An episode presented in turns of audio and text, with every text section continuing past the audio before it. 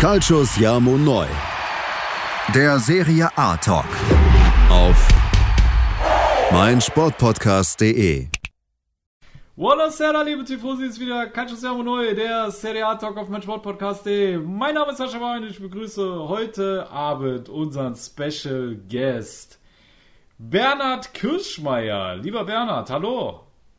Buongiorno, ciao a tutti. Hallo, liebe Leute. Genau, lieber Danke, Bernhard. Bitte? Danke, dass ich dabei sein darf. Ja, gerne, gerne. Und zwar ähm, finde ich es heute klasse. Äh, auf der einen Seite fällt mir ein Ösi weg und der andere springt dann quasi in die Bresche.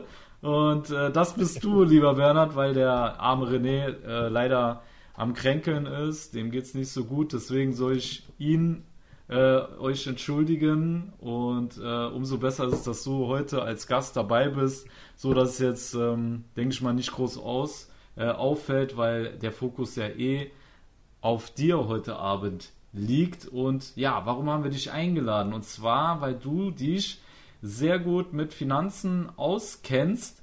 Und du kannst ja gerne unseren Tifosi mal erzählen, warum du dich so gut mit Finanzen auskennst, auch im, im Profibereich und ähm, ja, auch so ein bisschen über deinen Background, damit die Leute wissen, äh, mit wem sie es zu tun haben. Sehr gerne. Also, äh, hallo auch nochmal von meiner Seite an alle. Ähm, bei mir ist es so, dass ich eigentlich aus der Finanzwelt komme. Mhm. Also ich bin äh, in einer Bank tätig und äh, dort im Treasury sozusagen für Portfolio-Management und so weiter äh, zuständig. Mhm. Das heißt, ich beschäftige mich äh, viel mit Finanzanalysen, mit Investments und Co. Und daher ist bei mir einfach generell eine Affinität zu Finanzen da. Mhm. Äh, in, in, der, in der Fußballwelt hat mich ein bisschen fasziniert, als so das Financial Fairplay groß geworden ist und wo das so ein großer Überbegriff wurde, mhm. habe ich mich ein bisschen mehr immer für die Finanzen äh, dort interessiert und habe mir eigentlich überlegt, liebe Leute, so ganz klar, was die damit wollen, ist mir jetzt eigentlich nicht, denn so ganz das umgesetzt wird nicht.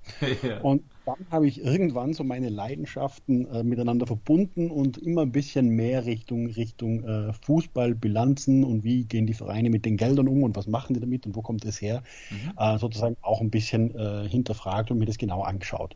Mhm. Und deswegen ist es äh, so ein bisschen Steckenpferd von mir, nicht nur Fußball, sondern auch die Finanzen und das Ganze zu kombinieren und das Ganze halt als großer Inter Mailand-Fan, deswegen bin ich da immer ein bisschen im Bias, aber ich versuche das Ganze immer sehr objektiv zu bringen und mhm. auch den anderen zu erklären, wenn mich jemand was fragt. Mhm. Perfekt, sehr, sehr gut.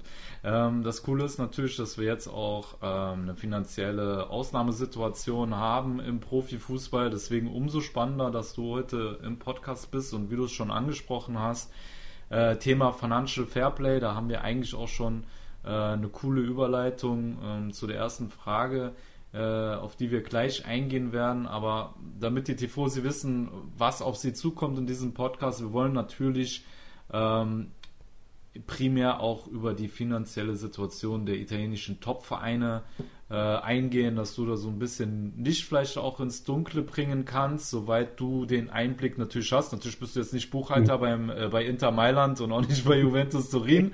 Aber gewisse ja. Sachen, denke ich mal, kannst du dir da auch schon aus der Ferne ableiten, ne? Ja, absolut. Absolut. Alles klar. Gut. Also. Ja. Dann würde ich sagen, lass uns mal mit dem Financial Fairplay starten. Und zwar, ich denke mal, was nicht nur ich mich frage, sondern auch viele Tifosi.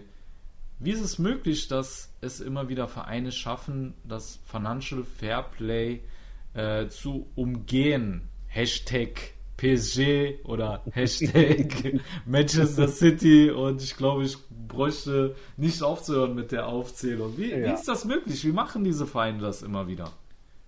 Ja, also es ist eine sehr gute Frage und da muss man vielleicht vorweg eines festhalten, nämlich der Name allein ist schon irreführend. Ah, okay. Es ging in erster Linie beim Financial Fairplay eigentlich nicht darum, äh, wirklich Fairplay einzubauen. Das verkauft sich halt gut und äh, da ist keiner dagegen, mhm. sondern es ging eigentlich prinzipiell darum zu verhindern, dass Vereine, große Vereine, aber auch kleine, einfach in die Pleite rutschen. Mhm. Man muss vielleicht ähm, ganz klar sagen, dass es nicht dazu dient, dass kleinere Vereine eine bessere Chance haben oder finanzschwächere Vereine eine bessere Chance haben, äh, die derzeit übermächtigen Clubs zu besiegen auf lange Sicht. Darum geht es nicht. Das ist nicht wirklich der Fairplay-Gedanke im Vordergrund. Mhm. Ist beschränkt aber in einem gewissen Maß, wie sehr sich ein, Finanz ein Verein äh, finanziell aufblasen kann, durch Geld von seinen Eigenen zum Beispiel. Also wenn man jetzt äh, die eigenen Strukturen in den einzelnen Vereinen anschaut, dann können die ja Geld reinblasen in die Vereine, damit die einfach größer werden. Ja, sage ja. ich mal ganz vereinfacht. Ähm, es gibt derzeit diese Beschränkungen, die da diverse Kapitalspritzen direkt oder indirekt, wie zum Beispiel durch Sponsorings, genau beäugen und bewerten. Und äh, es gibt dann auch gewisse Restriktionen. Keine Ahnung, wenn man jetzt nach BSG schaut, was die für einen Trikotsponsor haben, dann mhm. muss sich ein Wirtschaftsprüfer anschauen, ist das jetzt wirklich realistisch, was der da zahlt, oder ist das komplett überteuert eigentlich, das Sponsoring von diesem T-Shirt? Und wie viel wäre dann ein normaler Marktwert, wenn der jetzt nicht irgendwie auch in der quasi Unternehmensfamilie des, des Eigners wäre? Mhm. Und äh, da gibt es schon so gewisse Restriktionen. Mhm. Man muss auch ganz klar sagen, auch wenn es im Moment nicht jedem klar ist, aber aktuell gilt das Financial Fairplay ja auch noch. Es wurde zwar angekündigt, dass man es lockern will. Ja, soll ein bisschen schwammig sein gerade, ne? Genau, das ist ein ja. bisschen schwammig. Ja. Und eigentlich ist es, zumindest das ist jetzt mein Wissensstand, dass es durch die Pandemie aktuell nur so ist, dass jetzt die, die letzten beiden Jahre als eine Periode gesehen werden. Ah, okay. Und eigentlich haben sie halt quasi das jetzt ein bisschen ausgesetzt, aber es gibt das nach wie vor. Mhm. Ähm, selbst wenn jetzt diese zwei Perioden zusammen gesehen werden, als quasi ein Jahr wirtschaftlich betrachtet, dann haben ja immer noch 90 Prozent der Vereine ein riesenfinanzielles Problem. Da gibt es nur ganz wenige, die jetzt äh, viel verkauft haben, keine Einkäufe getätigt haben und so weiter, wo das ein bisschen geholfen hat. Ja. Und ganz wenige, die halt wirklich so gesund dastehen, dass sie äh, das Financial Fairplay sozusagen problemlos erfüllen. Mhm. Aber die Champions League wäre quasi ja ver verwaist sozusagen. Mhm. Ähm, man muss einfach sagen, die Einnahmen waren in den letzten Jahren zu gering. Äh, es gibt ein paar wenige Ausnahmen, wie gesagt, aber unterm Strich geht die Entwicklung in diese Richtung, dass eben den Eigentümern erlaubt wird, Kapital zuzuschießen. Und das ist jetzt auch so die, die, die, Neuerung, die ein bisschen in Aussicht gestellt wurde.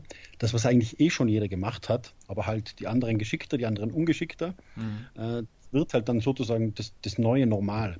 Also wenn man jetzt äh, die letzten Jahre anschaut, wie City und PSG das Ganze umschifft haben, mhm dann waren sie halt vielleicht nicht unbedingt die intelligentesten und haben das auch einfach sehr klotzig gemacht und halt die UEFA ein bisschen unter Druck gesetzt und gesagt, mhm. ja mal, äh, seid doch froh, dass wir die Kohle reinpulvern. Mhm. Aber wirklich äh, ganz klar muss man jetzt sagen, das wird jetzt eigentlich salonfähig gemacht. Also in diese Richtung wird es dann wohl gehen in den nächsten Jahren.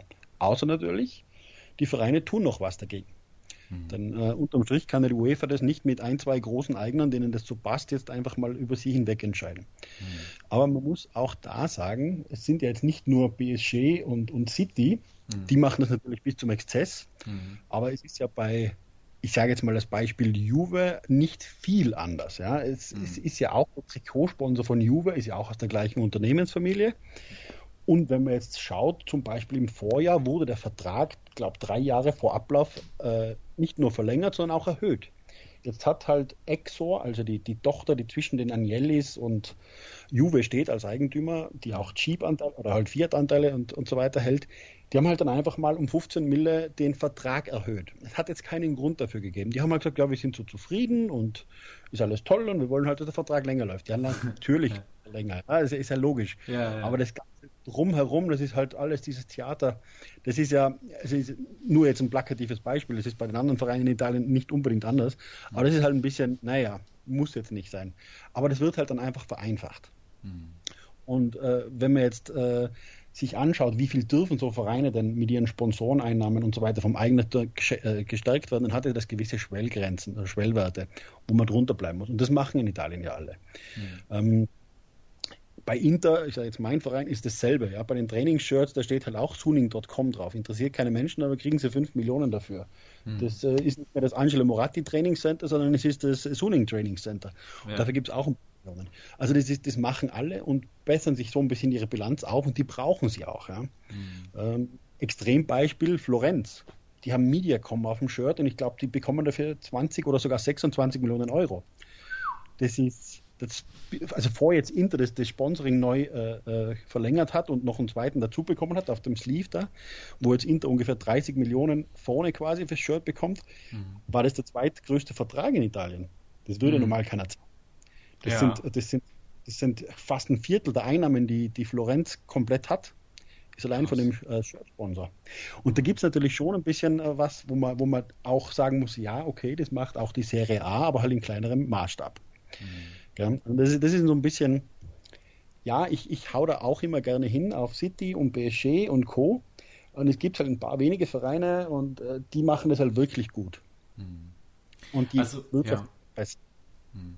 Warum ich jetzt gerade auf die angesprochen habe, äh, vor allem PSG, weil wir ja jetzt durch die äh, Corona-Pandemie natürlich im, im Profifußball einen Ausnahmezustand haben und wir wirklich dieses Jahr, finde ich, äh, also im letzten Transferfenster wirklich mal die Auswirkungen gemerkt haben, dass dann plötzlich äh, Juve keine großartigen Deals mehr eintütet und wenn dann nur über äh, Laie mit Kaufoption, bei Milan dasselbe, bei Inter denke ich mal ohne Lukaku-Verkauf und, und äh, von, ähm, wie heißt der, der zu PSG gegangen ist, hätte mir ja, Hakimi. Hakimi, ja. genau. Ich denke mal, da hätte Inter auch keine großen Sprünge machen können und du siehst das auch äh, irgendwie so außerhalb von England, eigentlich in ganz ja. Fußball Europa. Nur die Engländer haben geklotzt und PSG. Und dann fragst du dich natürlich, wie ist das möglich? Bei den Engländern, Engländer, äh, Engländern kann ich mir das noch irgendwie mit den ähm, Fernsehgeldern erklären, aber bei PSG äh, hat mir dann jegliche Fantasie gefehlt, wie die auf legale Art und Weise solche Transfers stemmen können. Und ähm, deswegen ja. äh, habe ich auch die Frage da an dich gestellt, weil ich mir das nicht erklären kann. Ja, ja es ist, das ist auch genau der, der, der, Punkt. Bei den Engländern, da hast du eben das, also City und Co. Man, City kommt auch aus dem quasi nichts, ja, jetzt umsatztechnisch und hat halt in den letzten zehn Jahren mit, mit, mit der Methode, die sie gehabt haben, einfach irgendwo immer Geld reinzupumpen, die haben sich halt auch Erfolg gekauft sozusagen. Also die sind halt finanziell in Vorleistung gekommen und dann sind irgendwann die Umsätze und die Fans gekommen. Mhm. So Fans ist das ist ja immer noch äh, viele Stadien oder viele äh, Spiele sind nicht ausgebucht, also jetzt auch vor Corona nicht gewesen. Mhm. Und bei, bei BSG, das hast du vollkommen recht. Äh, da muss man jetzt natürlich aber auch schauen auf die, auf die TV-Gelder der Liga. Die Ligue 1, die ist nicht mehr weit weg von der Serie A, also die, die sind quasi auf einem Niveau international, ja. die Transfere, äh, die, die, die Übertragungsrechte. Ja. Das Problem, was jetzt in diesem Jahr dazugekommen ist, die Serie A hat ja die, die TV-Verträge erneuert. Mhm. Und sie haben das in einem, ja, zu einem ungünstigen Zeitpunkt, äh, schlechter könnte kaum sein, als heuer im Sommer die TV-Rechte ver verlängern. Das haben sie gar nicht so schlecht gemacht, jetzt von, von, von der Summe her, die sie für Italien bekommen haben mit The Zone. Die haben jetzt zwar Probleme mit Internet und Co., aber, mhm. aber die Summe war nicht schlecht. Mhm. Was aber die Liga total vergeigt hat, das waren die, die teilweise die internationalen Rechte. Also in Amerika ist ein bisschen besser geworden, die waren aber grottig tief, die, die Rechte. Mhm. Äh, für Australien, Ozeanen und den, den Nahen und Mittleren Osten sind die Rechte, glaube ich, noch immer nicht geregelt. Also da, da fehlen, äh, ich glaube, mehr als 100 Millionen Euro pro Jahr für die, wow. für die Liga. Also das ist, das, das verteilt sich dann natürlich, aber da, da geht es um richtige Summen, ja. Mhm. Und äh, die weiß ich nicht, wie, wie da jetzt der aktuelle Stand ist, ob die da jetzt wirklich noch äh, was zustande bringen oder nicht. Aber da fehlt auf alle Fälle Geld. Und bei BSG ist es schon so, dass die natürlich ähm, die einen, einen großen Teil der Liga, Trans, äh, der Liga TV-Rechte auch kassieren, weil die natürlich auch der wichtigste Verein dort sind. Das ist nicht so ausgeglichen wie jetzt in Italien. Mhm. Aber noch äh, in Italien ist es auch so, dass es ein bisschen davon abhängt, wer ist wie Vielter geworden in der vorigen Saison, wer ist historisch wie viel, wer hat wie viel äh, Zuschauer und wer ist der Zuschauermagnet.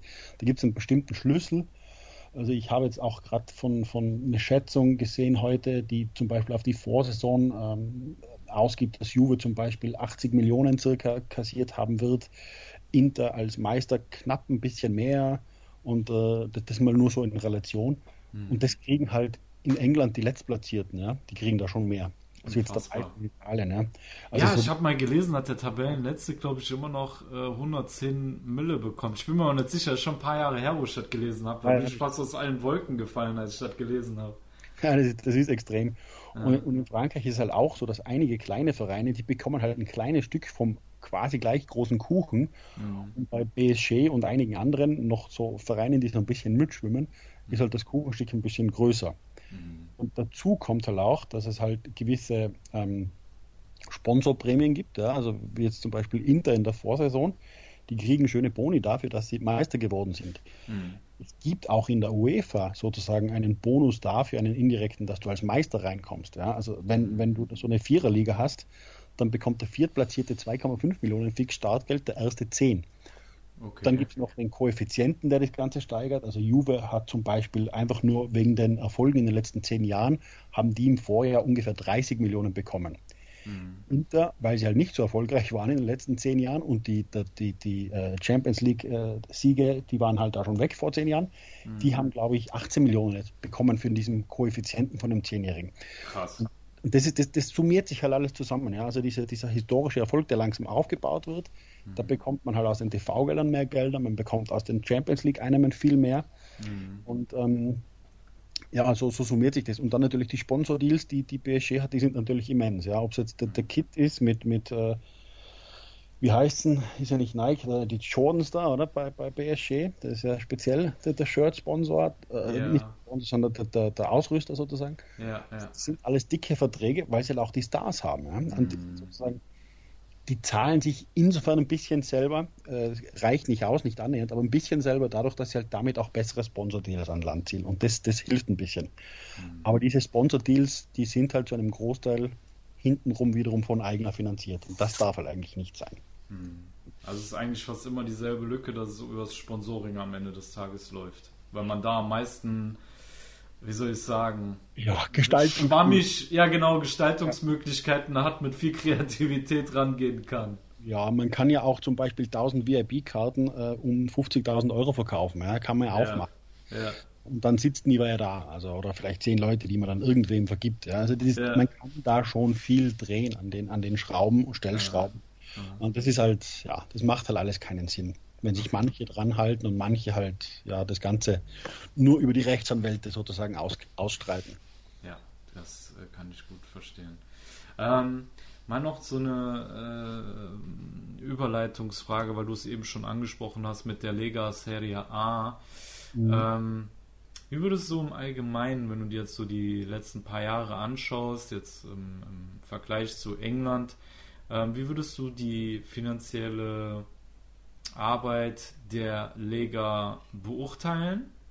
Ähm, und denkst du, die Liga hätte englisches Potenzial von den Einnahmequellen, weil du eben schon angedeutet hast, dass der ähm, mhm. dass der ostasiatische Markt beispielsweise gar nicht ausgeschöpft ist und äh, man sich da teilweise auch ein bisschen stümperhaft anstellt.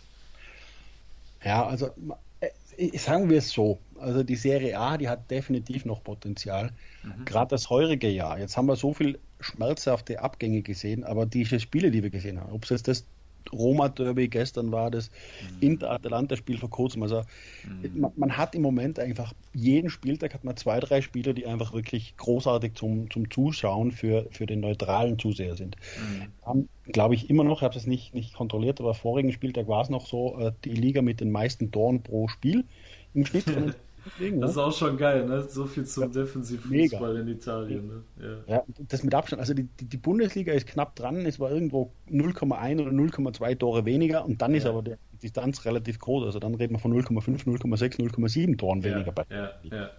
Und das, das, das wissen sie nicht zu vermarkten. Und das ist so ein bisschen, also aus meiner Sicht, das, was ich der Liga vorwerf, das sind jetzt weniger die Vereine, Mhm. Die aber natürlich auch, weil sie sind mitverantwortlich dafür, sondern die, die Serie A, die ist im Moment in den Händen von, ich will jetzt nicht sagen unfähig, aber von, von Leuten, die das Potenzial einfach bei weitem nicht richtig ausnutzen. Mhm. Und da ist jetzt natürlich aber auch das Potenzial irgendwo beschränkt, weil man muss natürlich schon sagen, dass die Sprachbarriere immer noch da ist. Ja? Also nicht jeder, der Serie A interessiert ist, kann auch Italienisch, mhm. ist klar. Mhm. Aber man hat halt eher eine Affinität zu einem Verein, zu einer Liga, wo man die Sprache auch vielleicht beherrschen kann leichter. Und da ist halt einfach Englisch einfach ein riesengroßer Vorteil. Mhm. Genau das ist auch das Thema, warum, warum die, die äh, La Liga oder die Liga äh, so ein gewisses Grundpotenzial in vielen Ländern auf der Welt hat, das die Serie A mit Abstrichen nicht hat. Mhm. Weil einfach die Sprachbarriere in vielen Ländern schon wegfällt. Ob es jetzt Französisch, Spanisch oder Englisch ist, sprechen halt auf der Welt ein bisschen mehr Leute jetzt Italienisch. Das ist einfach Fakt und das, das ist auch das, das Hindernis, warum jetzt die Serie A, glaube ich, rein organisch nicht so wachsen kann, dass es die Premier League wieder einholt. Mhm. Das geht sich nicht aus. Mhm. Da, ja, ich glaube, wenn, ich glaube, wenn, wenn die Italiener ähm, klar ist jetzt rein hypothetisch gesprochen, aber sollten sie wieder das Niveau irgendwann mal erlangen, was sie in den 90ern hatten, ähm, da waren die in Asien, also das zieht ja. sich ja bis heute fort, dass äh, italienische Mannschaften in Asien echt hoch gehypt werden. Ne? Ja, das ist, das ist auch immer noch so. Also ja, ja. Es ist auch äh, zum Beispiel Inter war eine der ersten äh, internationalen Fußballschulen irgendwo in, in China. Mhm. Die hatten immer eine große Fanbase, also die, die drei großen italienischen Vereine zumindest waren immer sehr stark in Asien. Ja. Inter ist seit der Dohir-Übernahme extrem stark in Indonesien und das ist jetzt auch ein Land mit 200 irgendwas Millionen Einwohnern. Mhm. Also es gibt da schon so Ecken, die nicht so beackert wurden von den Premier League-Vereinen oder von mhm. den Spaniern. Bundesliga ist jetzt eher nur Dortmund und Bayern, die im Ausland die große Fanbases aufbauen. Der Rest ist da eher deutlich dahinter. Ja. Aber man, man, hat da noch Potenzial. Mhm. Und wie du sagst, aber du musst diesen Schritt, dass du, dass du die Spieler hast mhm. und auch hältst in der Liga, Mhm. dann musst du prinzipiell die Einnahmen auch haben. Also es ist ja nicht so, dass du, dass du einen Spieler entdeckst, der dann zum Ronaldo wird, egal ob jetzt CR7 oder Phänomeno, äh, mhm. der dir dann bleibt, wenn er nicht groß kassiert. Ja? Und, und da, da muss dann einfach ein bisschen Vorarbeit geleistet werden finanziell. Mhm. Es ist einfach so, Geld spielt halt doch manchmal ein bisschen Fußball, halt nicht an jedem Tag. Ja, ja, das stimmt. Das können wir nicht ganz von der Hand weisen. Gut, dann würde ich sagen, machen wir hier eine kleine Break. Ja, wir haben jetzt 15 Minuten um und dann, liebe Tifosi, werde ich mit Bernhard auf jeden Fall über ja, das heißeste, was euch natürlich interessiert, wie stehen die Top-Clubs in Italien finanziell da nach der Corona-Krise. Äh, da werde ich dann mit dem Bernhard nach der Pause für euch drauf eingehen. Bis dahin sagen wir, lüftet eure Synapsen bis gleich bei Calcio Siamo Neu, der Serie A Talk auf meinsportpodcast.de. Was zum Teufel, du Bastard? Du bist tot, du kleiner Hundeficker. Und dieser kleine Hundeficker, das ist unser Werner.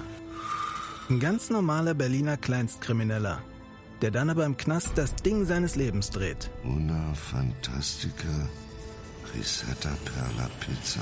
Er klaut seinem Zellengenossen ein Pizzarezept. Aber nicht irgendeins und mit dem eröffnet Werner dann die beste Pizzeria Berlins.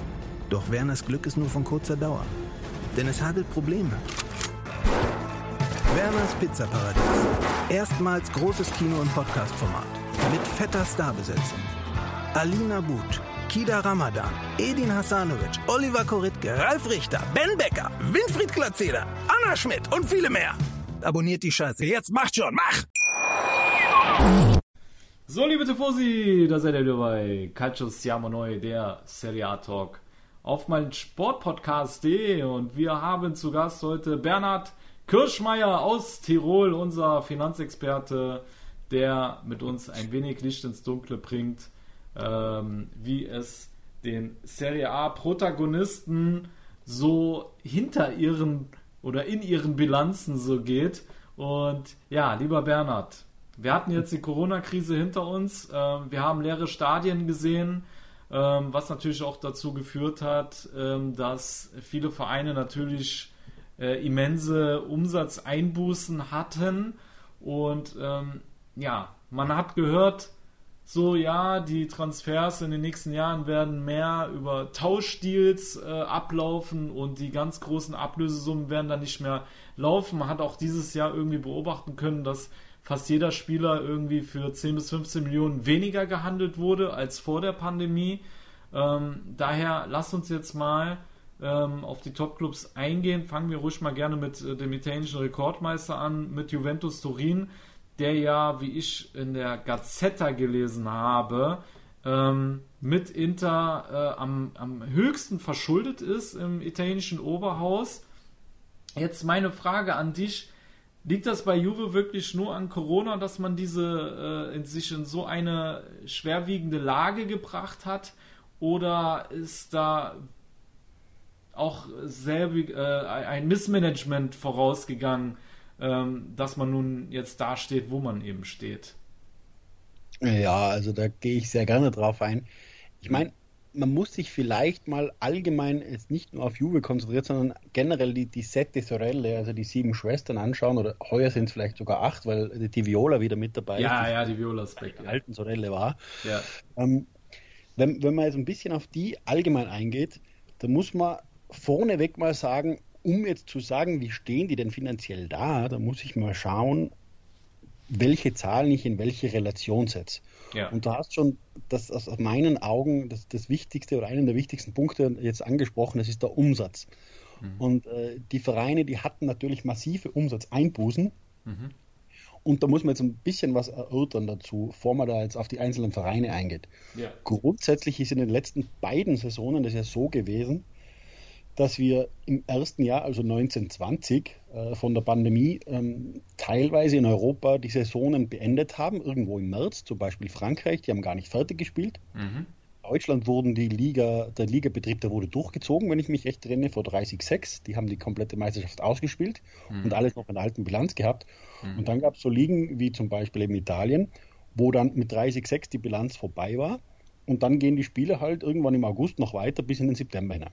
Mhm. Hatten jetzt die Vereine damit zu kämpfen, dass sie auch natürlich von den Sponsoren, von den TV-Einnahmen und so weiter, die Gelder erst sozusagen in der nächsten Saison dann quasi bekommen haben, wo eigentlich die Bilanz schon fertig ist, die Spieler bezahlt werden wollen. Das hat sich dann gezogen in die nächste Bilanz. Also quasi im neuen Wirtschaftsjahr haben die dann genau, erst das Geld bekommen. Ne? Genau. Ins neue Geschäftsjahr hinüber äh, übertragen sozusagen. Mhm.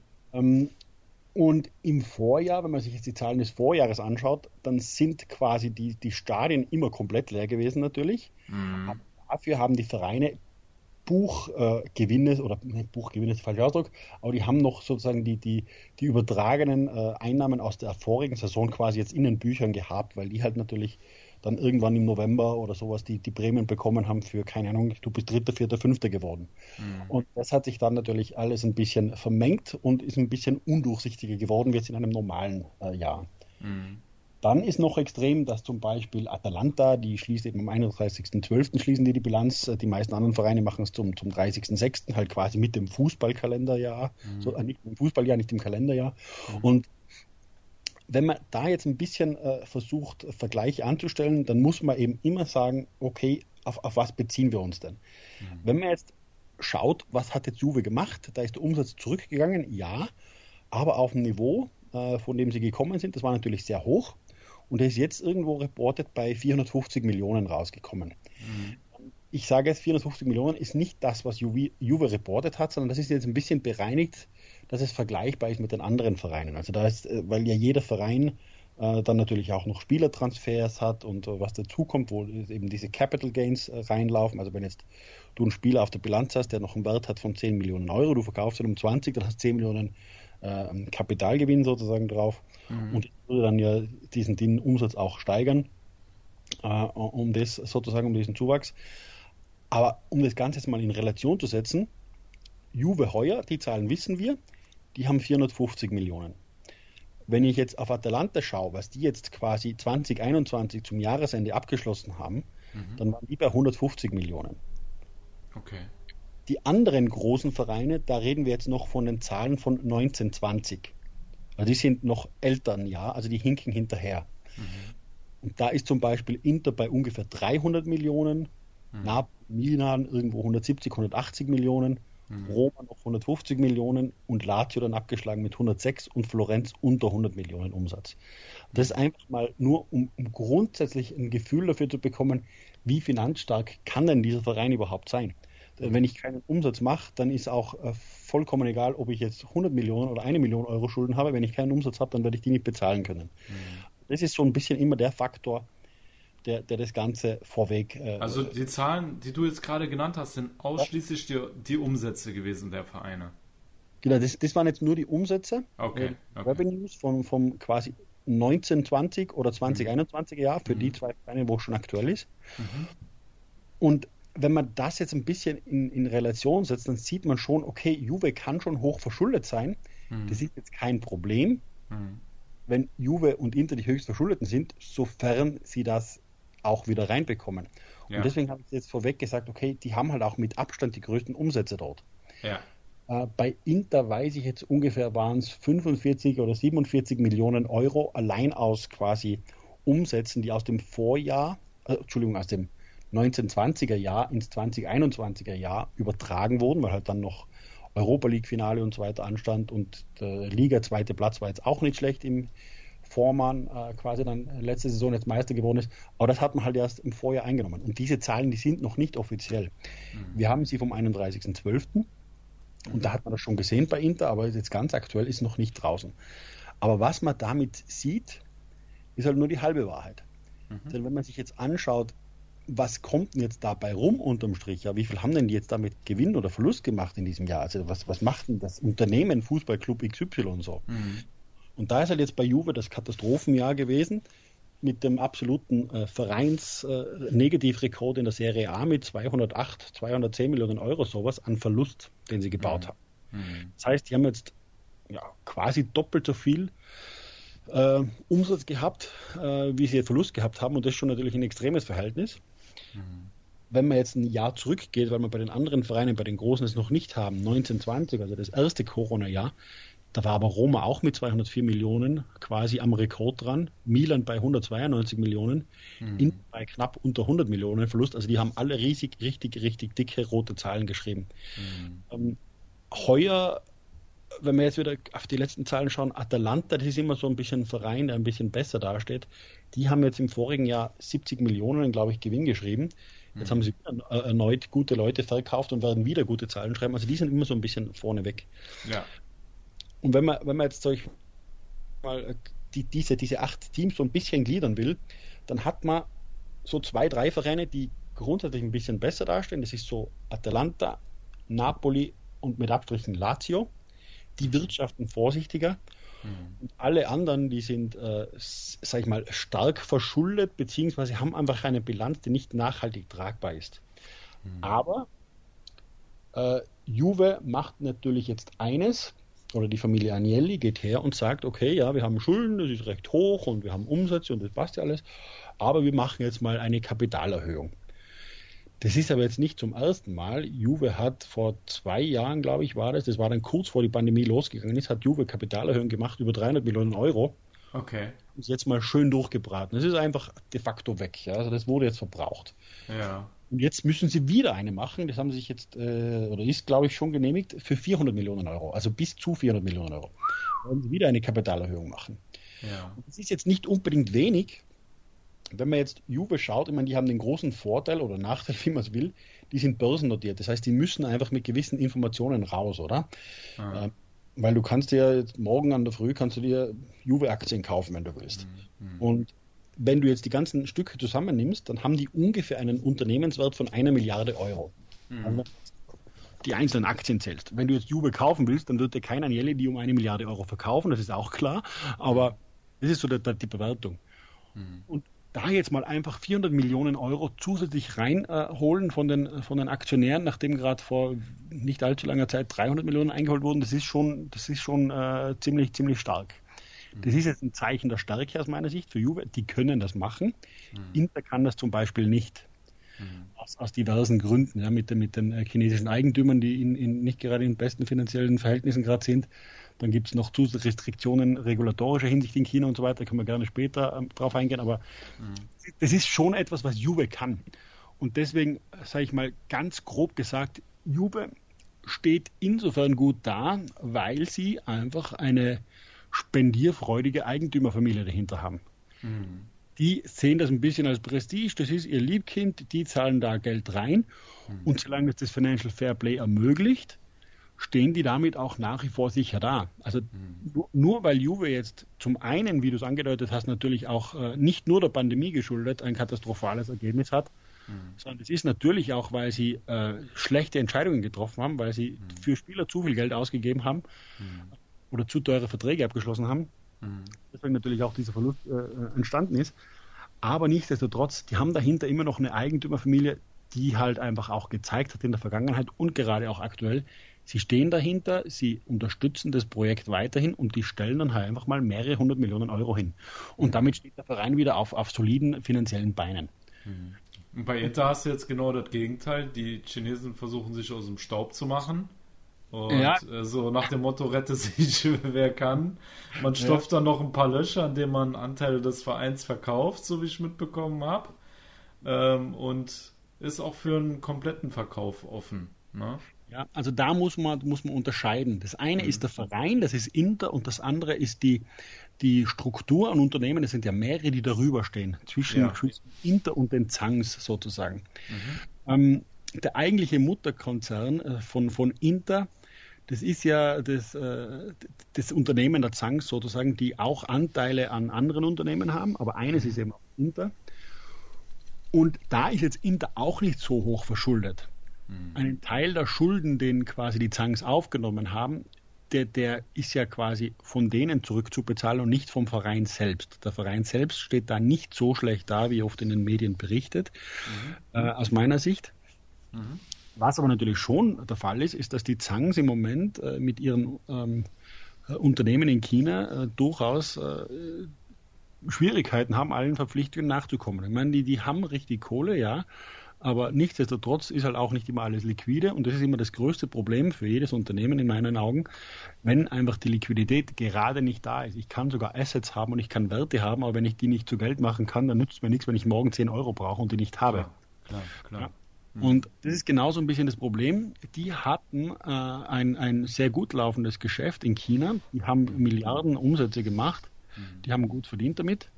Äh, die Pandemie hat das ohnehin schon schwierige Geschäft. Die machen ja so Elektronikhandel und so weiter äh, hauptsächlich. Hat es einfach noch zusätzlich getroffen und zusätzlich haben die auch noch eine Immobilienbranche, da sind sie groß drin, die auch noch richtig auf die Mütze bekommen hat. Ja. Das ist das eine Thema. Dann gibt es auch noch äh, so äh, das, das Unternehmen Evergrande heißen die. Kennt man vielleicht auch vom Fußball. Ja. Äh, ist ja auch ein Verein, ja. Ja. Ähm, Die stecken ja richtig tief in Schwierigkeiten. Nichtsdestotrotz hat äh, der Intereigentümer gerade noch im Sommer auf eine Zahlung von 2 Milliarden äh, Euro umgerechnet von Evergrande anscheinend verzichtet. Äh, und da würde ich jetzt mal behaupten, äh, wenn das Ganze denn so stimmt, was da berichtet wurde in Bloomberg und Reuters und Co., Ja. ähm, dann würde doch äh, ich unterstellen, dass die nicht so schlecht dastehen. Und deswegen wird da schon gemunkelt, dass da natürlich sehr viel Intervention von China und der dortigen Regierung äh, schon betrieben wird. Und inzwischen ist es ja auch so, äh, dass Suning an sich jetzt nur noch zu einem gewissen Teil, man hat es immer schon gehört, aber zu einem nicht mehr kontrollierenden Teil den Zangs gehört. Die haben also irgendwo unter 20 Prozent. Und der Großteil gehört jetzt eigentlich einem, äh, einem Fonds beziehungsweise einem Teil von Alibaba, die jetzt sozusagen äh, quasi das Steuer übernommen haben bei Suning.com. Jetzt darf man das aber nicht verwechseln. Das ist nicht der Teil, der quasi Eigner von Inter ist. Das nicht. Aber das ist halt äh, sozusagen jetzt ein bisschen von den Zangs genommen worden. Und die müssen halt jetzt mit den verbleibenden Unternehmensteilen, die sie haben, äh, schauen, wie sie da, wie sie da über die Runden kommen, beziehungsweise wie sie da ihre Verpflichtungen begleichen können. Ja.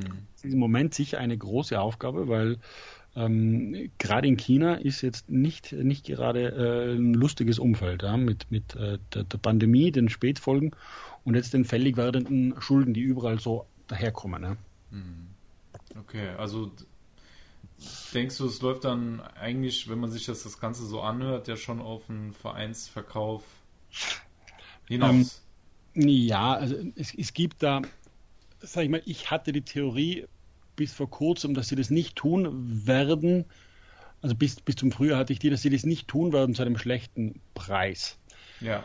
Inzwischen stellt sich nicht mehr so sehr die Preisfrage. Man hat mit der Super League, die quasi den Bach runterging, auch den Hebel verloren. Das heißt, jetzt müssen sie quasi nehmen, was sie bekommen.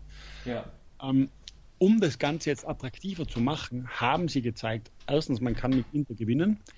Zweitens, Inter hat wichtige und, und wertvolle Assets wie Lukaku und Hakimi, die sich verkaufen lassen. Also das, sowas kann man natürlich nicht einfach wiederholen, aber das zeigt, ähm, dass dieser Verein Assets kreieren kann und den, den Wert steigern kann innerhalb von weniger, äh, von weniger Spielzeiten, also von ein, zwei Jahren.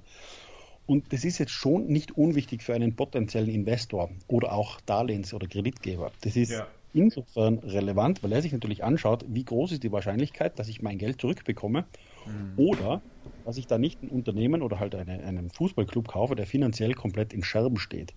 Und mit diesen Verkäufen, die da getätigt wurden, haben sie zum einen kurzfristig mal äh, jegliche, jegliche Unsicherheit finanziell äh, quasi beseitigt und haben damit auch gezeigt, langfristig, wenn uns wer Geld gibt, egal ob jetzt als Kreditgeber oder als, als äh, Investor, weil er quasi uns kaufen will, zum Teil oder gänzlich, der kann damit rechnen, dass er mit diesem Verein auch gut wirtschaften kann. Mhm. Und das war jetzt nicht so blöd. Nichtsdestotrotz äh, hätte ich jetzt gewettet, quasi äh, äh, im, im, im September oder im August, als das mit Lukaku sich abgezeichnet hat, das hat für mich so ausgesehen, als würden sie Anfang 22 vielleicht irgendwo einen Käufer suchen oder suchen sie vielleicht jetzt, aber dann einen Deal durchführen. Mhm. Weil wenn, wenn man bis dahin noch im Rennen im, ums Scretto äh, ist oder zumindest auf die Champions League Plätze, dann ist das gleich ein richtiger, wichtiger Faktor für einen potenziellen Investor. Ja? Mhm. Dass sie wissen, die Umsätze, die bleiben erhalten. Mhm was man da jetzt so gesehen und gelesen hat in letzter Zeit, ist immer wieder äh, ein Fonds ist dabei. Ja. Man hat ja auch Geld bekommen im Frühjahr noch von Oaktree ähm, zu horrenden Konditionen. Das, das, ist, das ist wieder ein anderes Thema. Wenn man fast zweistellige Zinsen bezahlt, dann ist das kein gutes Zeichen. Also das, da, da nehme ich mir auch kein Blatt vor den Mund. Das ist einfach zu viel. Mhm.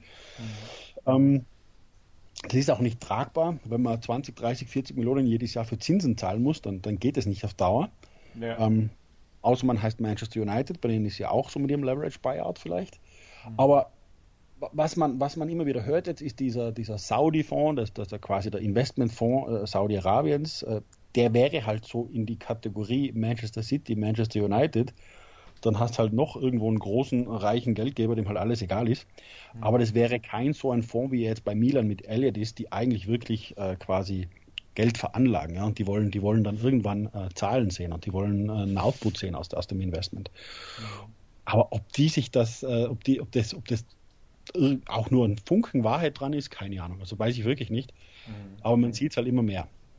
Aber äh, sollte das jetzt mit, mit äh, Suning und äh, Zhang sozusagen äh, nicht funktionieren, dann würde ja aufgrund der fehlenden Schuldentilgung das Eigentum von Inter äh, zu Oaktree übergehen und auf einen noch größer äh, äh, darüber gelagerten Fonds in Kanada dann hat, dann hat man einen Eigentümer, der eigentlich 600 Milliarden managt.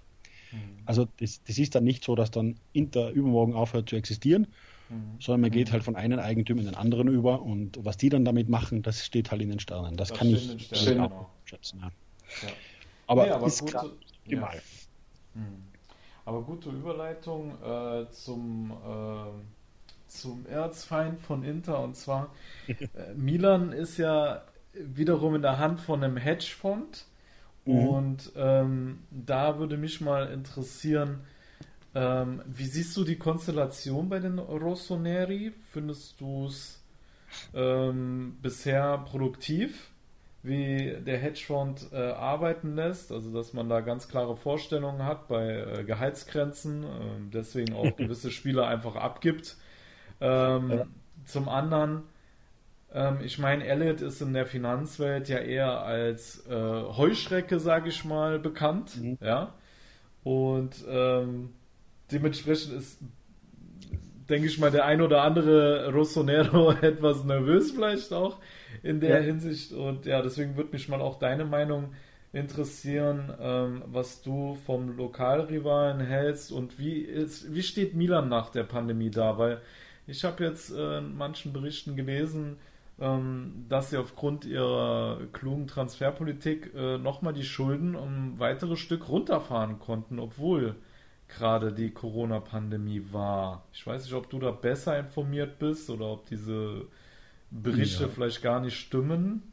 Also sagen wir es mal so, äh, Elliot äh, gehört ja Paul Singer, also das ist ja das ein bisschen der, der, der eigentliche Mann dahinter, genau. der die Hand hat. Und ja, das stimmt. Also das ist wirklich ein klassischer Hedgefonds. Die, die äh, scheuen da vor keinen äh, Mitteln und Wegen. Also wenn da Rendite gefordert wird, dann können die auch Rendite machen. Ja? Also da, da, mhm. wenn da Quote dran steht, dann, dann wird die auch abgeholt.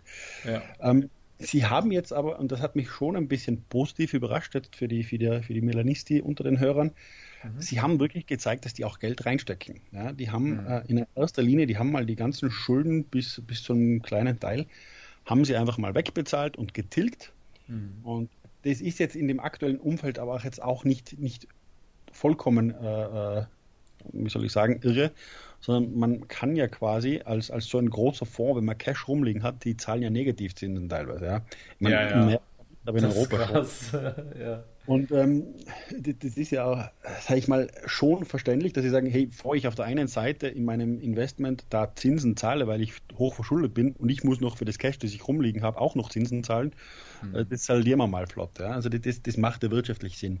Mhm. Ähm, sie haben da schon gezeigt, dass sie prinzipiell bereit sind, auch zu investieren. Sie haben auch ähm, eigentlich teure Transfers getätigt und viele Spieler geholt. Also sie haben jetzt auch in den letzten fünf Jahren, glaube ich, in der Serie A äh, die, die höchsten Netto-Transferausgaben. Mhm. Und das mit einem Umsatz, der ungefähr in die letzten fünf Jahre der Hälfte dessen entspricht, was Inter so hatte. Und mhm. ein Viertel von dem, was, was Juve hatte, so auf mehrere Jahre gesehen. Mhm. Also es ist schon so, dass die eigentlich ganz, ganz, ganz groß investiert haben, nur der Output halt bisher noch nicht gepasst hat. Mhm. Jetzt hat im Vorjahr endlich dieser Schritt geklappt mit Champions League, wir kommen, mhm. ähm, und man hat sich endlich wieder qualifiziert. Mhm damit ist natürlich schon ein Riesenschritt gelungen, mhm. weil die, die, die Umsätze von irgendwo 170, 180, vielleicht 200 Millionen gleich mal um 50 Millionen hochkatapultiert werden. Mhm. Man, man, muss jetzt sagen, wie, wie gesagt, ich habe vorhin erzählt, äh, ist ein bisschen ein schwieriger Moment, was ist denn so wirklich der eigentliche Umsatzlevel, den die, den die Vereine haben. Mhm. Aber jedenfalls mit der Champions League ist er mal 40, 50 Millionen für einen Club wie Milan höher. Vor allem, wenn jetzt auch die Stadien wieder offen sind, weil äh, wenn da jetzt ein attraktiver Gegner kommt, dann sind da mal schnell, äh, wenn der, wenn der Stadion vollgemacht werden darf, ja, sind das mal 5, 6 Millionen. Ja. Und äh, ich habe es auch gesehen, was Milan für Preise ausgerufen hat. Also die haben in Champions League-Spielen äh, deutlich mehr drauf geschrieben wie jetzt Inter. Mhm. Verständlich nach sieben, acht Jahren Abstinenz natürlich. Äh, und Hat dann, aber einigen Fans auch nicht gefallen, wie ich Ja, genau. Also das wurde dann auch revidiert. Ja. Also ich, mhm. ich habe mitbekommen, dass die Preise dann ein bisschen äh, nochmal gesenkt wurden. Ja. Und das ist ein bisschen genau das Dilemma, in dem man im Moment ist. Ja. Mhm. Wenn, ich, wenn, wenn ich als Fan will, dass mein Verein gute Spieler hat und gut spielen kann und um, um Titel mitkämpft, dann muss ich blöderweise auch Geld ausgeben. Mhm. Sag mal, für mich ist jetzt so, die, die letzten beiden äh, Derby della Madonnina, die ich in Mailand im Stadion war, das war jetzt genau vor der Pandemie, 2020, das, das mhm was war es, 4 zu 2 für Inter. Oh, da hast du ein gutes Spiel erwischt. Habe ich ein gutes Spiel erreicht, ja. ja. Ich kann mich auch noch gut erinnern, ich bin mit meinem Cousin runter, der überhaupt nicht Fußball interessiert ist und zur Halbzeit waren wir 2-0 hinten, der sagt, ich gehe mal ein Bier holen und ich sage, komm schnell wieder, wir drehen immer alles in der zweiten Halbzeit. ja. Das Bier war noch nicht da und das erste Tor schon gefallen, ja. ja. Da habe ich gute Erinnerungen dran. Mhm. Ähm, aber so, so, wie jetzt wie Fans für mich, die, die zu so einem Spiel hingehen, da sind ja ein paar hundert Euro, alles in allem, da hast du ja schnell mal ausgegeben, 500, 600 Euro für so ein Wochenende. Mhm. Aber wenn du jetzt in der Stadt wohnst und dann ein Ticket 30 oder 60 Euro kostet, dann überlegst du dir vielleicht, hin, ob du da hingehst. Ich habe für, keine Ahnung, ich kann mich erinnern, äh, das andere Derby, das waren 2 zu 2, 2017, glaube ich, wo der Sabata irgendwo in der 97. Minute einen Ausgleich geschossen hat. ja, ja, ja, da am Eckball per Kopf, ja. Ja, da, da habe ich, glaube ich, für die Tickets 300 Euro bezahlt. Aber das waren, schöne, ja, das waren halt schöne Tickets irgendwo im, im, im, zweiten Handel dann. Also das waren nicht die Originalpreise, sondern das habe ich halt von irgendeinem abgekauft, auf dem, ja, weiß ja. gar nicht, wie das System heißt. Mhm. Aber ich sag mal, es gibt natürlich sehr preissensitive Leute und es gibt halt welche, die sagen halt, hey, das ist das Ticket an sich, das macht jetzt meine Kosten für das Wochenende nicht aus. Ja? Mhm. Ich muss einen Flug zahlen, ich muss hinfahren oder ein Hotel oder was auch immer. Mhm. Und da hat jetzt aber Mailand schon den, den, den, internationalen Ruf, also Milan wie auch Inter, dass die können halt auch Fans von weit her anlocken, die halt bereit sind, auch ein bisschen mehr auszugeben, weil sie sowieso dann schon in Mailand sind und ein paar hundert Euro ausgeben für so ein äh, Spielwochenende. Mhm. Deswegen verstehe ich das. Mhm. Und Milan, Inter und da haben halt auch international ein bisschen äh, vielleicht mehr Ruf oder mehr Fans, während jetzt Juve zumindest vor Ronaldo noch mehr in Italien Fans hatte. Also die sind eher mit dem Auto angereist, während Milan und Inter mit dem großen internationalen Flughafen halt auch ein bisschen international mehr gezogen hat. Mhm. Aber äh, ich sage mal so, Milan hat sich prinzipiell ganz gut gemacht finanziell. Sie haben mit Ellet einen starken Eigentümer. Mhm. Aber ich kann diese extreme und vor allem auch äh, am sehr niedrigen Niveau angesetzte Politik mit Gehalt, äh, mit, mit Vertragsverlängerungen wie jetzt Romagnoli, Cassi, Cialhanolu, Donnarumma, mhm. die kann ich nicht nachvollziehen. Mhm. Das ist in meinen Augen zu einem gewissen Teil ein Fehler. Mhm. Äh, ich weiß jetzt aber auch nicht, ob es was geholfen hätte, wenn sie Donnarumma deutlich mehr bezahlt hätten, weil der wusste ja schon, der war ja mit dem Kopf schon woanders, der wusste ja schon, wie das Gehalt ausschaut in, in Paris. Also es ist ja nicht so, dass es jetzt was genutzt hätte, wenn jetzt äh, Milan auf 8 Millionen, 9 Millionen gegangen wäre. Mhm. Dann hätten sie natürlich auch die Gehaltsforderungen von den anderen Spielern dann direkt sich abholen können. Ja, also das ist ja, schon sprengst das, Genau, du sprengst das ganze Gehaltsgefüge. Ja. Wenn du Donnarumma ja. so viel gibst, dann denkt sich der andere, ja, dann kannst du mir aber auch mehr geben. Genau. Ich kann das mit Donnarumma schon nachvollziehen, muss ich sagen. Bei Hakan fällt es mir, mir da schon eher schwer. dass man da jetzt nicht bereit war, ein, zwei Millionen hochzugehen. Genau. Ähm, ich denke nicht, dass das jetzt das Gehaltsgefüge komplett gesprengt hätte bei Hakan. Aber ja, trotz alledem gibst du Hakan mehr, dann kommt dann. Ich meine, Genau, Kessie ist sowieso schon da, dann kommt Benacer und wie sie alle heißen. Also es wird dann ein Rattenschwanz, aber ja. Es, Genau das ist das Problem. Und das ist auch ein bisschen der Grund, warum Juve in der Situation ist, weil sie halt Spieler hatten wie Ronaldo, der Ja. dann 30 Millionen oder, oder brutto fast 60 Millionen gekostet hat, allein ein Gehalt. ja. Dann haben sie ein Delikt, dessen Gehalt ansteigt von 8,5 Millionen auf 12 Millionen Euro, Wahnsinn.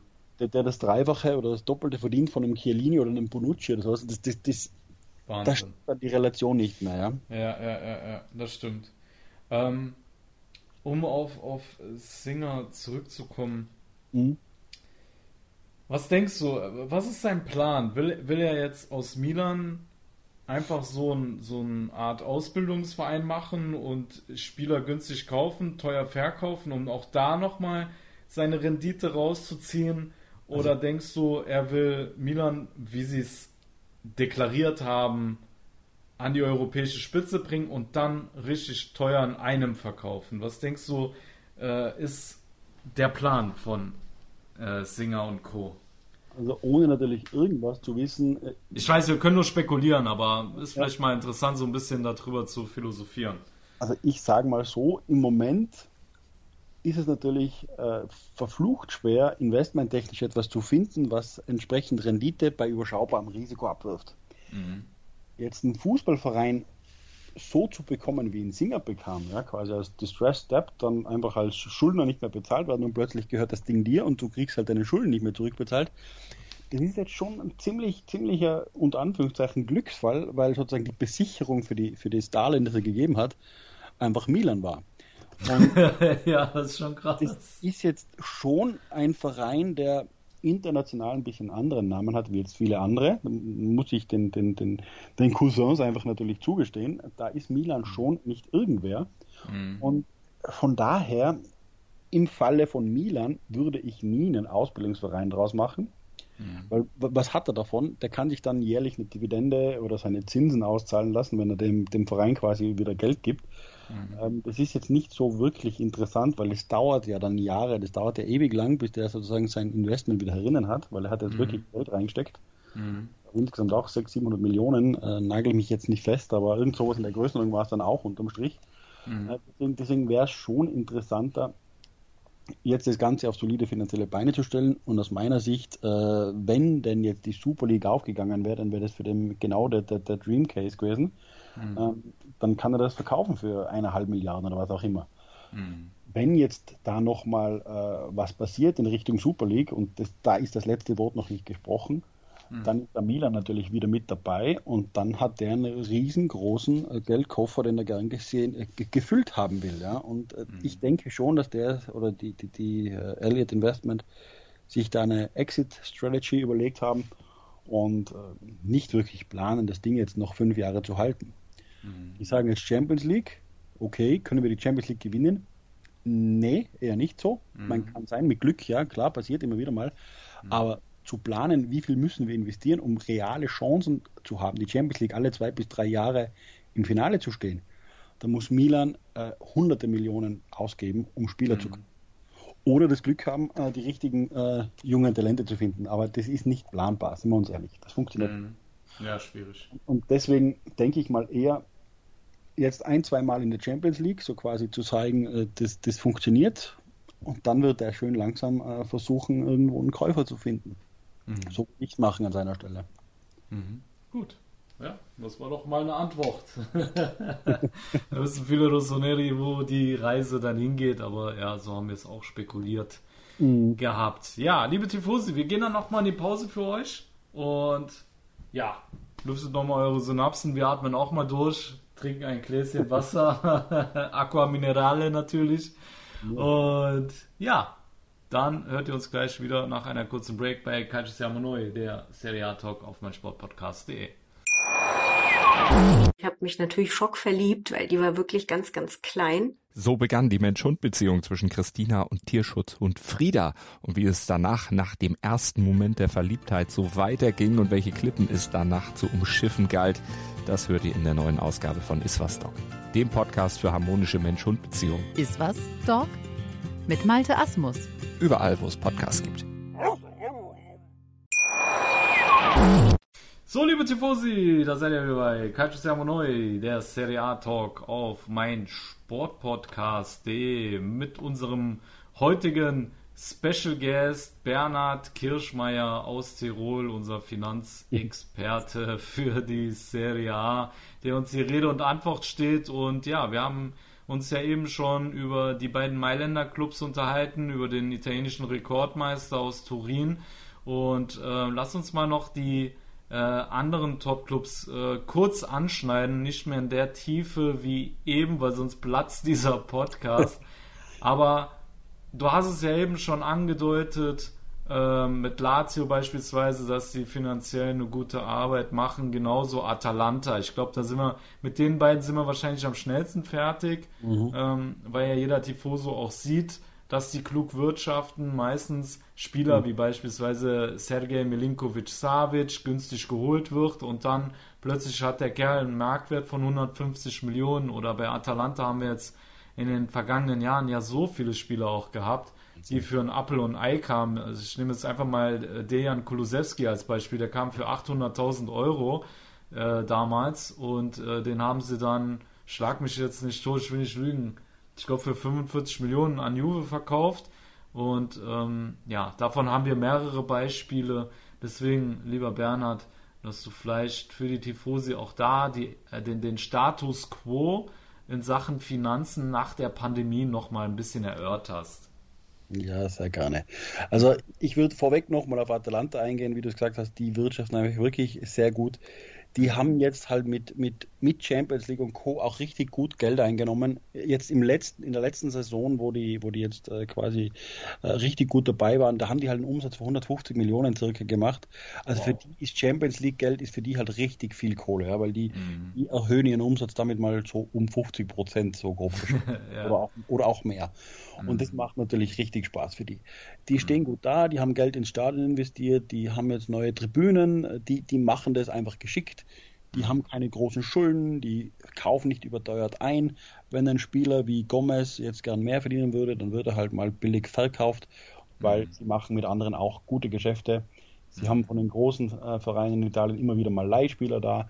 Da gibt es viele, viele Deals, auch intern verkaufen die gut. Also die machen das einfach großartig. Wirklich, mhm. wirklich absolute Ausnahmeerscheinung. Und dann auch noch so attraktiv Fußball zu spielen, ich weiß nicht, was ich sagen kann, außer Hut ab. Weiter ja. so. Absolutes ja. Vorbild für alle anderen. Kann man nicht anders sagen. Mhm. Ähm, außer das 2 zu 2 jetzt, also ich hätte gerne den Elfer drin. Nützt ja nichts. Ja, ja, ähm, Lazio äh, ähnlich mit Abstrichen. Äh, da ganz besonders äh, hervorzuheben, auch wie du gesagt hast, SMS da finde ich noch viel bewundernswerter, dass sie den immer noch halten und zwar Wahnsinn. für einen Halt verlängern, äh, verlängern haben können von irgendwo 3,24, 3,5 Millionen Euro, mhm. äh, als der irgendwo anders mindestens das Doppelte hätte bekommen können. Das ist, mhm. das ist unglaublich stark. Mhm. Dass da mal zwischendurch ein Spieler wie De Frey fällt mir jetzt ein, der dann gratis, oder gratis ist es ja nicht, aber halt Bossman-Signing zu uns gekommen ist, weil er halt Agent Fees ein paar Millionen zahlen muss das, das ist dann verkraftbar für die. Dass der sich dann noch so weiterentwickelt bei uns, ist das nächste. Ja? Das hätten sie vielleicht auch nicht gedacht. Aber mhm. die machen es auch extrem gut. Nicht ganz so mhm. gut wie Atalanta, aber extrem gut. Mhm. Nichtsdestotrotz die mussten ja heuer auch ein bisschen Kapitalerhöhung machen, damit sie den, Liquidit, äh, den äh, Liquiditätsindex, den Indice, die Liquidität sozusagen erfüllen, mhm. der ja ein bisschen jetzt äh, gelockert wurde, aber trotzdem ein bisschen ein neues Kriterium in Italien ist für die ganzen Vereine. Mhm. Und da mussten sie auch ein bisschen Kapital aufstocken, aber das ist alles sehr, sehr vernünftig, was die machen. Mhm. Der andere Römerverein, die Roma, ähm, ist ja auch so ein bisschen meine, meine zweite äh, heimliche Liebe, weil ich in Rom studiert habe. Und äh, ist für Interisti ein bisschen untypisch, aber ich äh, sage das immer wieder mal gerne. Äh, wenn man in Rom gelebt hat, dann ist man eher Roma-Fan als, als Lazio-Fan. Mhm. Fan ist jetzt vielleicht zu weit gegriffen, aber ich sympathisiere dann schon eher mit der Roma. Ja. Seit jetzt Mourinho dort ist noch ein bisschen mehr. Glaube ich. Aber ist, ist, mir dort lieber wie jetzt bei Juve oder bei Milan, also mit Roma kann ich leben. Ja, das ist bei mir aber auch so. Ich äh, sympathisiere auch mehr mit der Roma als mit Lazio.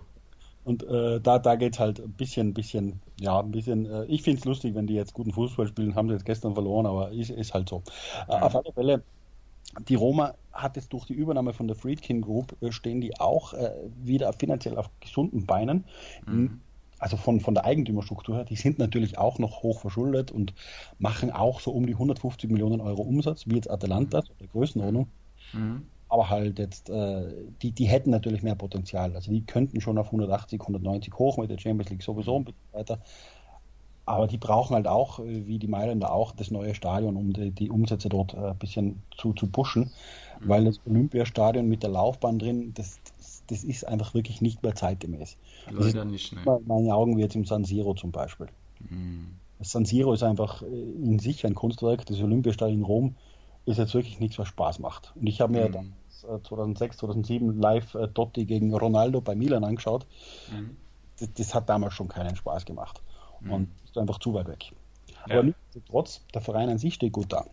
Mhm. Äh, mit, mit der neuen Eigentümerstruktur. Die haben aber ordentlich an Arbeit vor sich und die haben jetzt auch richtig Geld in die Hand genommen mhm. und geben Geld aus und das hat man auch an den Transfers gesehen. Äh, Was für einen Ruf haben die Friedkins in der Finanzwelt? Die, stehen die genauso sympathisch da wie äh, der Paul Singer oder haben die einen etwas besseren Ruf, sage ja, ich mal? einen besseren Ruf. Äh, die sind jetzt keine so, so Finanzhaie, sondern die kommen aus einer eigenen Branche. Ich glaube, Autohandel haben die aufgebaut in Amerika. Mhm. mhm. Ähm, das ist jetzt keine, keine klassische Heuschrecke, wie man es jetzt von, von Hedgefonds ja. kennt, die ein bisschen immer negativ behaftet sind. Ja, also, die sind einfach Unternehmer, sage ich mal. Okay, ja. okay. Andere ist ein, ist ein, ist ein äh, ja, Hedgefondsunternehmer, der jetzt nicht unbedingt den besten Ruf genießt, was jetzt so äh, nachhaltiges Wirtschaften äh, beschreibt, aber, aber das, da ist Roma sicher jetzt, ich, ich denke mal in guten Händen jetzt nach, nach Ballotta. Mhm. Ja, auch dass sie da teilweise der, der, Junior von den Friedkins vor Ort ist und so weiter. Also ich, die, die zeigen schon, sie wollen. Mhm. Und das finde ich, finde ich ganz, ganz wichtig. Und das ist auch in der Stadt wichtig, dass wer da ist. Ballotta war da einfach zu weit weg. Mhm. Ja, aber wie du sagst, man hat wirklich bei der Roma gesehen anhand der Transfers, dass man äh, trotz äh, der Pandemie sich da nicht großartig äh, beeindrucken genau. gelassen hat. Ne? Das stimmt ja. schon, ja. Und das hat man schon gesehen in, in der. Und das ist auch, ja, das ist auch genau das, was ich meine mit, das sind jetzt Unternehmer. Mhm. Ein Unternehmer denkt äh, längerfristiger wie jetzt ein so ein Investor, wie es äh, in einem Hedgefonds typisch ist. Der, der Unternehmer, der überlegt sich das vielleicht, okay, vielleicht kann ich jetzt günstig einkaufen. Mhm. In zwei, drei Jahren habe ich dann die Früchte davon.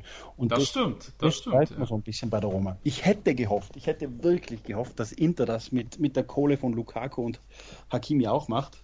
Denn man ja. hätte diesen Sommer noch mehr Schnäppchen machen können. Jetzt äh, Denzel Dumfries zum Beispiel. Ich habe nicht verstanden, wie nach der EM nicht mindestens 20, 25 Millionen geboten hat. Das, das hat sich mir nicht. Ähm, ja, habe ich auch nicht verstanden. Ja, ja. ist komisch. Aber, meine, gut. Äh, Aber das ist das, was ich ja eben gesagt habe. Also in dem Transferfenster sind viele Transfers hm. 10 bis 15 Mille günstiger über die Ladentheke gegangen aufgrund der Pandemie. Ne? Genau, das ist so ein bisschen der Ausdruck der aktuellen Situation. Mhm. Und, äh, Roma hat das eben für sich genutzt und das finde ich nicht schlecht. Mhm. Aber die müssten auch schon mehrmals jetzt das Kapital erhöhen. Also da gibt es gewisse Grenzen, wo man dann sozusagen aufgerufen wird und ein bisschen Kapital nachstrecken muss. Und das mussten jetzt schon machen. War, mhm. Ist jetzt nichts Außergewöhnliches. Ja, mhm. ja lass uns mal ähm, na, zum, na, oder wolltest du noch was sagen zu Roma?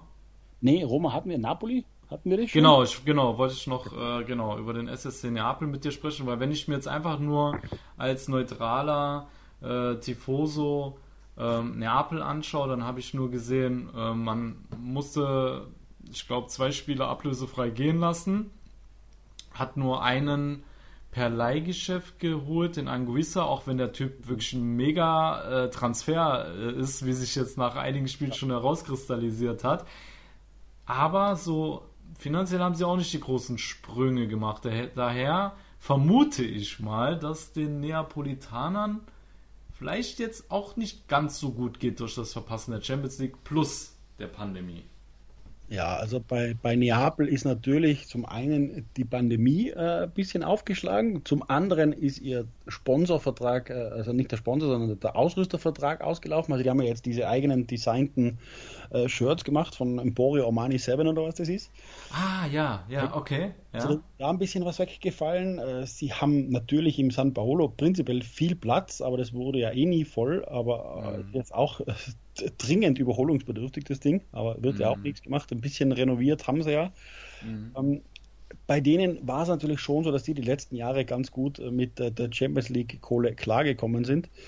Jetzt letztes Jahr waren sie schon nicht mehr drin, oder? Wenn ich mich jetzt richtig erinnere. Nee. Und da hatten die natürlich ein bisschen was zu knappern. Aber Neapel macht eines unglaublich klug. Im Gegensatz zu fast allen anderen Vereinen, vor allem zu den großen, äh, machen die die Abschreibungen in ihrer Bilanz anders. Also äh, vielleicht ganz kurz, wenn du jetzt Juve bist und Ronaldo kaufst für 100 Millionen und dem fünf Jahre Vertrag gibst, dann kostet dich der ja nicht nur das Gehalt, sondern auch äh, die Transfersumme in Form von Abschreibungen pro Jahr aliquot. Sprich, jedes Jahr 20 Millionen quasi, den der Transfer zusätzlich zum Gehalt lastet. Mhm. Also jetzt hatte Ronaldo ähm, nicht nur die 60 Millionen ungefähr Bruttogehalt gekostet, sondern auch nochmal 20, 25 oder 30 Millionen an Transfersumme. Ich glaube, vier Jahre war der Vertrag. Und das kommt obendrauf. Und das machen fast alle Vereine in Italien linear. Also sprich, den Wert, den ich habe, dividiert durch die äh, Vertragslaufzeit und dann habe ich den Wert, was mich pro Jahr kostet Ja. äh, in der Bilanz. Neapel macht es anders. Die fangen an in einem Jahr 40 Prozent, zweites Jahr 30, dann sind es glaube ich 20 und im vierten Jahr dann der Rest oder sowas. Also die Aha. schreiben nicht linear ab. Das heißt, wenn Ja. die jetzt so teure Transfers tätigen, wie jetzt zum Beispiel Victor Osimhen äh, um, um, was war das, 70 Millionen oder so, Ja, ja, 70, 75 Mille, dann, genau. dann kostet der im ersten Jahr brutal viel auf der Bilanz. Mhm. Und dann sind die Kosten aber überschaubar. Das heißt, wenn die jetzt sozusagen, wie sie es jetzt hatten, nicht in der, in der Champions League vertreten sind, dann gehen zumindest diese Abschreibungskosten automatisch runter, weil wenn sie wissen, dass sie nicht qualifiziert sind für die Champions League, dann werden sie keine großen Transfers tätigen, die dann quasi auf Ah, sehr klug, sehr klug. Also das ist jetzt natürlich eher ein buchhalterischer Effekt. Ja, Deswegen- aber wirklich klug, weil du kannst ja dann, ähm, wie soll ich sagen, bei manchen, wie du es selber sagst, Juve konnte, angenommen, Juve wäre jetzt Fünfter geworden, sie wären nicht in die Champions League gekommen, dann hätten sie die lineare Abschreibung gehabt, die sie dann äh, nochmal äh, äh, bilanziell richtig hart rangenommen hätte. Genau. Und der SSC Neapel weiß zum Beispiel in dem Jahr, wir spielen Champions League, wir geben jetzt viel Geld für Osimen aus, ja. Dafür schreiben wir auch eine große Summe ab. Was nächstes Jahr ist, wissen wir nicht, aber dann ist die Abschreibung eh nicht mehr so groß. Genau. Das ist verdammt klug. Das ist, das ist sehr, sehr, sehr vorausschauend, ja. Und das haben sie halt gemacht, wie sie. Da, ich meine, Napoli ist ein prominentes Beispiel dafür, wie man mal pleite gehen kann. Äh, war ja pleite, sind dann wieder gekommen. Und die haben aus dem, glaube ich, äh, ganz gut Gelernt. Ja. Ja. Und das, das finde ich extrem sympathisch. Mhm. Und äh, macht Sinn. Aber wieso, Bernhard, wieso macht das nur Neapel so? Haben die jetzt den einzigen Buchhalter, der vernünftig seine Arbeit macht? Oder ist das wirklich nur dieser Effekt, weil die mal pleite waren? Kann doch nicht sein. Nee, nee, das kann sein. Ähm, es ist jetzt auch eher untypisch. Also die meisten machen das linear und äh, schreiben das einfach Ja. linear ab, quasi Ja. verteilt gleiche Summen. Mhm. Ähm, und das Einzige, wie du das runterbekommst, ist quasi, wenn du einen Vertrag verlängerst. Also wenn jetzt ein Spieler drei Jahre da ist, äh, von fünf, und du verlängerst den nochmal um fünf Jahre, dann wird halt der Restbetrag wieder auf fünf Jahre verteilt. So kriegen das die anderen dann runter. Und das, das, äh, den Druck hat halt Neapel nicht, quasi diese Verlängerungen zu machen. Und die gehen halt auch ein bisschen davon aus, dass sie jetzt nicht unbedingt ewig lange an den Spielern festhalten, sondern dass sie wie Higuain, Cavani, die großen Transfers, dass die dann auch wieder gehen, weil die können die Spieler nicht ewig halten.